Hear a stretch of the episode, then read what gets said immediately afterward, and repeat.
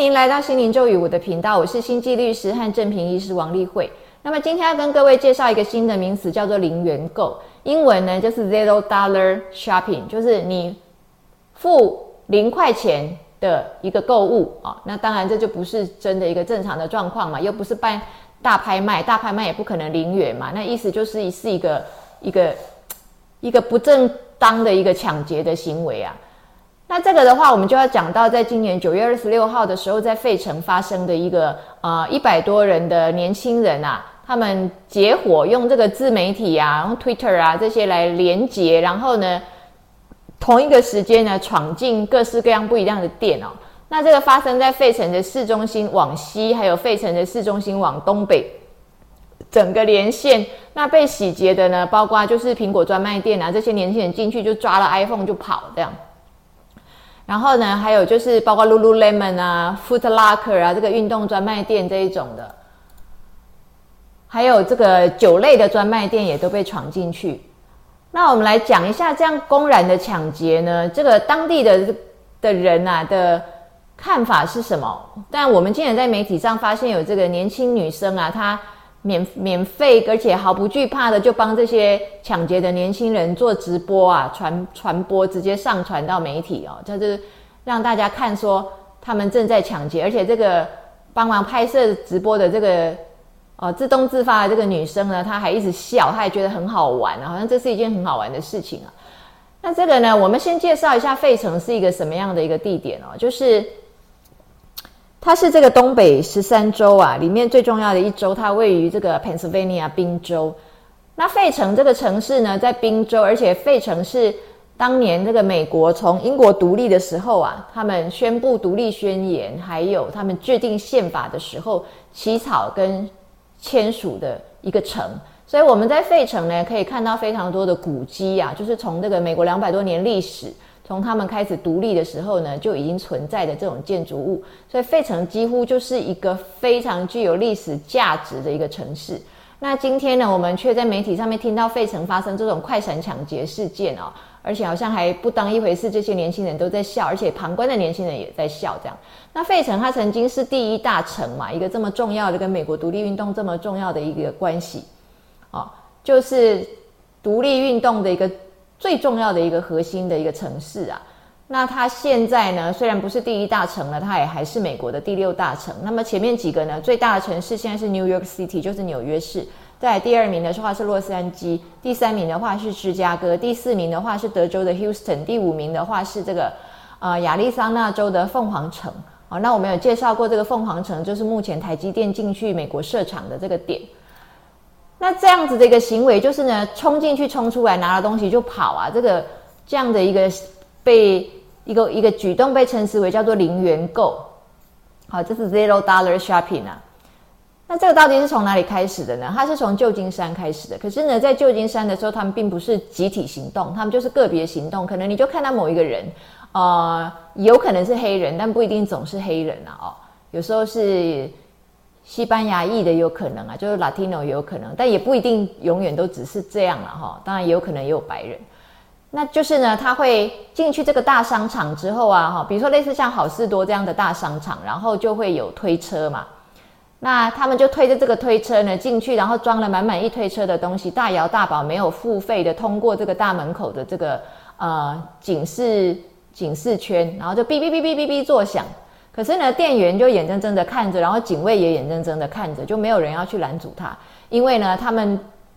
在做员工训练的时候就已经报告被告知会有这样的事情的时候呢，不要去阻止，能够保护你自己，以免你自己受伤。好，那你说这样的事情就要赶快报警啊？可是呢，就连报警大家也都懒得报警。哈，这等一下我会跟各位讲为什么。有时候呢，一些不明就近的一些顾客看到了，就会说：“哎，那个人怎么那样子？他推着一整台满满的推车出去都没有付费，现在哔哔作响，你们不要去阻止他吗？”那店员可能还会告诉你说：“啊，就不要吧，好劝退这样。”这是个别行动了哈。那这样的行动从旧金山开始之后呢，还蔓延到全美的各大城市，包括这个呃波特兰啊、西雅图啊、纽约啊，哈。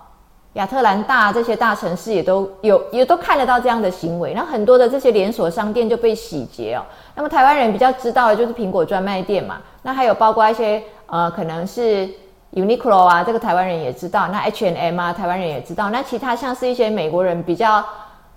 经常往返美国，比较会知道，就像 Walmart、它 Target 啊，哈，或者是药局 CVS 啊，或者是有一个牌子叫 Gap 啊，哦，或者是这个 Office Depot，或者是 Crate and Barrel 这些个这些个连锁商店呢，都遭遇到非常。多这样的事情啊，那多到像 Target 的话，就觉得他们在二零二二年的统计下来，他们的被这个偷盗洗劫的已经就整整损失了八亿美元。所以他们在今年这个九月二十六号的时候，他就宣布，就是在费城又发生这个抢劫事件的时候，Target 就宣布说，他们今年要关掉九家那个实体店了因为呢，他们预计他们在二零二三年呢被洗劫的这个。营业损失可能会超过十亿。那他关掉一家是在纽约，两家是在西雅图，三家是在波特兰，然后另外三家的话是在旧金山湾区。他们从十月二十一号，他们要开始停止营运，因为真的是被抢到受不了了。那我现在就要来跟各位讲说，怎么会美国会允许这样的事情，而且呢，会眼睁睁的看着他就这样子把物品推出去，然后就不去追究，然后也不打算报警，因为报警也没有用，警察也不太想抓，那抓了也没有用，因为也不太会被关。到底是为什么？那我们可以跟各位讲的话，这次是源自于美国加州的一场公投。他们在二零一四年的时候呢，提出了一个 proposition 四十七呀，forty seven，就是提案哦。然后他们就把这个提案呢，就是付付诸公投。那公投的标题叫做叫做 criminal sentences misdemeanor penalties initiative statute，啊，就是刑事判决啊，然后呢轻罪处罚，然后呢倡议规约哦，这整个名词这样。那后来就真的在十一月五号、十一月四号的时候公投，十一月五号的时候这个选票结算完了之后，就就发现就通过了，这个 proposition 四十七就通过了。那后来呢，就就是这个规约呢就被真正的就立了一个法，叫做 The Safe Neighborhoods and Schools Act，就是安全社区学校法。这个里面呢。有非常重要的事情跟这个零元购相关，就是这个公投里面他们通过了，他们要把九百五十美元以下的行窃，或者是呢强盗，或者是呢赃物，或者是呢诈欺，或者是伪造，或者是空头支票，九百五十美元以下的呢，通通都把它不算成是罪。他可能原来是 felony 重罪，现在全部把它改成 misdemeanor。misdemeanor 呢，其实不算是轻罪，它根本就是叫做一个不恰当的行为。就像呢，你如果在美国呢，呃，违规闯红灯，你就是一个 misdemeanor，啊，这是一个不恰当的行为。这样，那如果你只是持有毒品，没有销售贩卖的话，也会被把它判成是 misdemeanor，就是不恰当的行为。那对关于这种不恰当的行为的话，就是。不会被抓了也没有用，所以警察也懒得抓，因为就根本就不想关嘛。你这个立这个法，然后你进行这个公投的目的就是不想要关他们嘛，所以警察也懒得管，所以警卫也不会想要去阻拦，然后警卫也不会想要去报警。那我们现在要跟各位讲，为什么加州要做出这样一个 proposition forty seven，到底是为什么？然后为什么进行这样的公投，而且在加州竟然会通过？这个就是要牵涉到呢，啊。最高法院的一个判决，是最高法院呢有一个判决要求这个加州必须尽快的去解决他们监狱人满为患的事情，所以呢，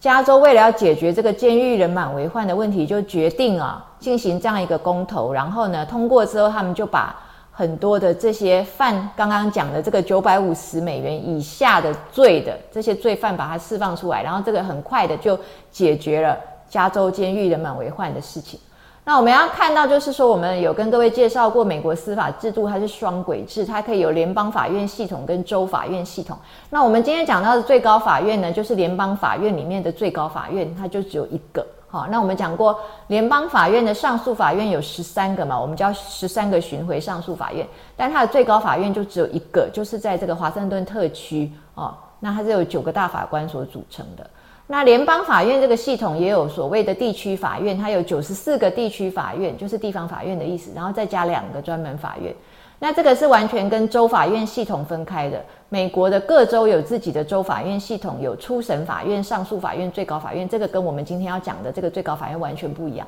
我们今天讲的是联邦最高法院。那么联邦最高法院呢，它是呢受理的一个集体的哦诉讼案件，跟这个 civil right 跟这个呃民权有关的，我们这个叫 class action 哦，就是集体诉讼。那这个是由一个非营利组织啊，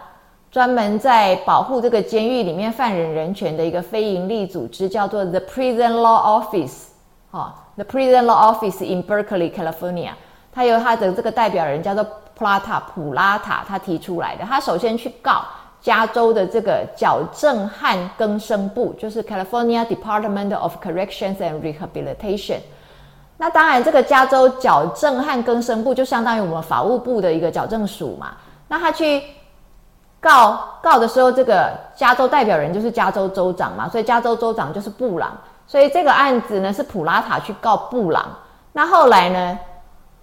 普拉塔胜诉嘛，又换成这个加州州长布朗又开始上诉去告普拉塔，所以这个最后终结是变成布朗告普拉塔案。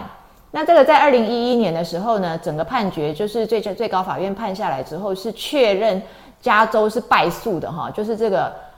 加州矫正和更生部是败诉的。那这个最高法院他就是一道命令下来，他就判决下来就说限期改善，你们要。把你们这个加州这个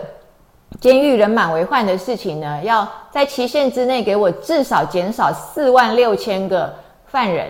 哦。那因为当时呢，加州的整个容纳的量呢是监狱的量可以容纳八万人啊，结果他们已经关到了十五万人以上了，所以呢，最高法院就是要求他们尽快的呢要减少四万六千人啊，也就不过就是减少到十一万了，也还没减少到它的量能的八万这样。那这个告下去呢？呃，怎么办啊？你你怎么样可以减少犯人四万六千人？最快的方法 当然就是把犯人放出去啊，这个最快。那怎么样可以把犯人放出去？那当然就是。把他本来有罪的给他搞成无罪啊，那这就最快可以放出去啊。那我们通常都知道法律是不溯及既往嘛，所以加州通过这个公投之后还很反常的法律可以溯及既往，就是呢，你其实已经关在里面了，你就是已经判决确定了，现在竟然可以因为呢一个新的一个法的一个改变，就把那些本来判有罪的还把它放出来，你还可以去回溯来提提案说，我要求我要被释放啊，要求你重新审理这样。所以你看哈，为了这样的事情，然后呢，真的就做了一个这样的一个修法哦，释放了大量的犯人。那时候呢，在公投的时候还讲的很好听，就是说呢。每一年可以节省数亿的美元。我们把这个用在监狱犯人的身上这些钱，我们不要再继续的去养这么多犯人的话，我们可以用来资助学校啊，改善教育啊，改善心理健康啊，帮助吸毒的人做药物治疗啊，然后呢，辅导这些犯罪受害人啊，这样，好。可是呢，没想到呢，监狱的人口确实迅速的减少了。但是呢，却造成了另外的一个问题，就是犯罪的泛滥。但是犯罪的泛滥并没有造成犯罪率升高，因为呢，九百五十美元以下的罪就已经不算罪了，所以当然就没有所谓的犯罪率嘛，因为根本就没有抓，也没有关嘛，没有犯罪率。可是却在日常生活当中，使许多的零售商店受到了很大的影响。那这我们就看到呢，在二零一一年的这个。普拉塔跟布朗的这个案件呢，我们保护了受刑人的人权，可是呢，却造成了这个广泛性的弥漫性的这种零元购的这种风潮。然后呢，你看在这样的一个风气之下，是不是费城的这些青少年也受到影响？他们进去抓一只 iPhone 呢，是可以小于九百五十美元的。所以是不是抓一只 iPhone 走了之后，他可能不用被关，也不用被抓啊？那当然，因为费城他们没有采用这个加州的这个四十七号提案了哦，所以呢，他们还是被抓了。但是因为他们其中有很多都是青少年啊，所以你也知道，青少年犯罪是不会给他们留案底的哦，就会只会让他们去受保护管束这样而已。那这个七十四号的提案呢，不是只有在。加州实施，还有其他的州，包括犹他州、康乃狄克州、阿拉斯加州还有阿克拉荷马州，他们也陆陆续续的在之后通过了一些类似这样子，把菲勒尼重罪把它减轻成为 misdemeanor 不恰当行为的这样的一个法令。所以这个影响其实是非常深远的哦。那从这件事情呢，我们会觉得非常的荒谬，怎么美国这样一个民主的一个社会，可以用这么一个好像允许劫富济贫的方法，来让这些九百五十美元以下的偷盗赃物，还有欺骗啊、诈欺、伪造都不算是一个罪啊？这感觉很令人惊讶。但是我们也要同时去想，为什么最高法院的法官会去在意这些监狱里面人满为患的这些个问题，然后去在意他们的人权。同时，最高法院的法官也注意到，就是在监狱里面的人种的颜色啊，非常的不均衡。就是呢，白人呢明显就比较少，然后黑人跟西班牙裔的真的就很多。然后他们进去也真的都是为了这些小事，然后就被抓进去关。那这样到底有没有真的收到矫正的效果，或者是说呢，这些人他确实存在着不够公平的机会给他在社会上能够好好的发展自我，是不是社会福利呢？逼迫他让他没有办法，他必须去呢，呃，做一些小偷小抢小盗，然后被抓了之后呢，就又把自己的人生记录抹上一个黑色的记录，哦，关监。所以这些都是很令人深思的。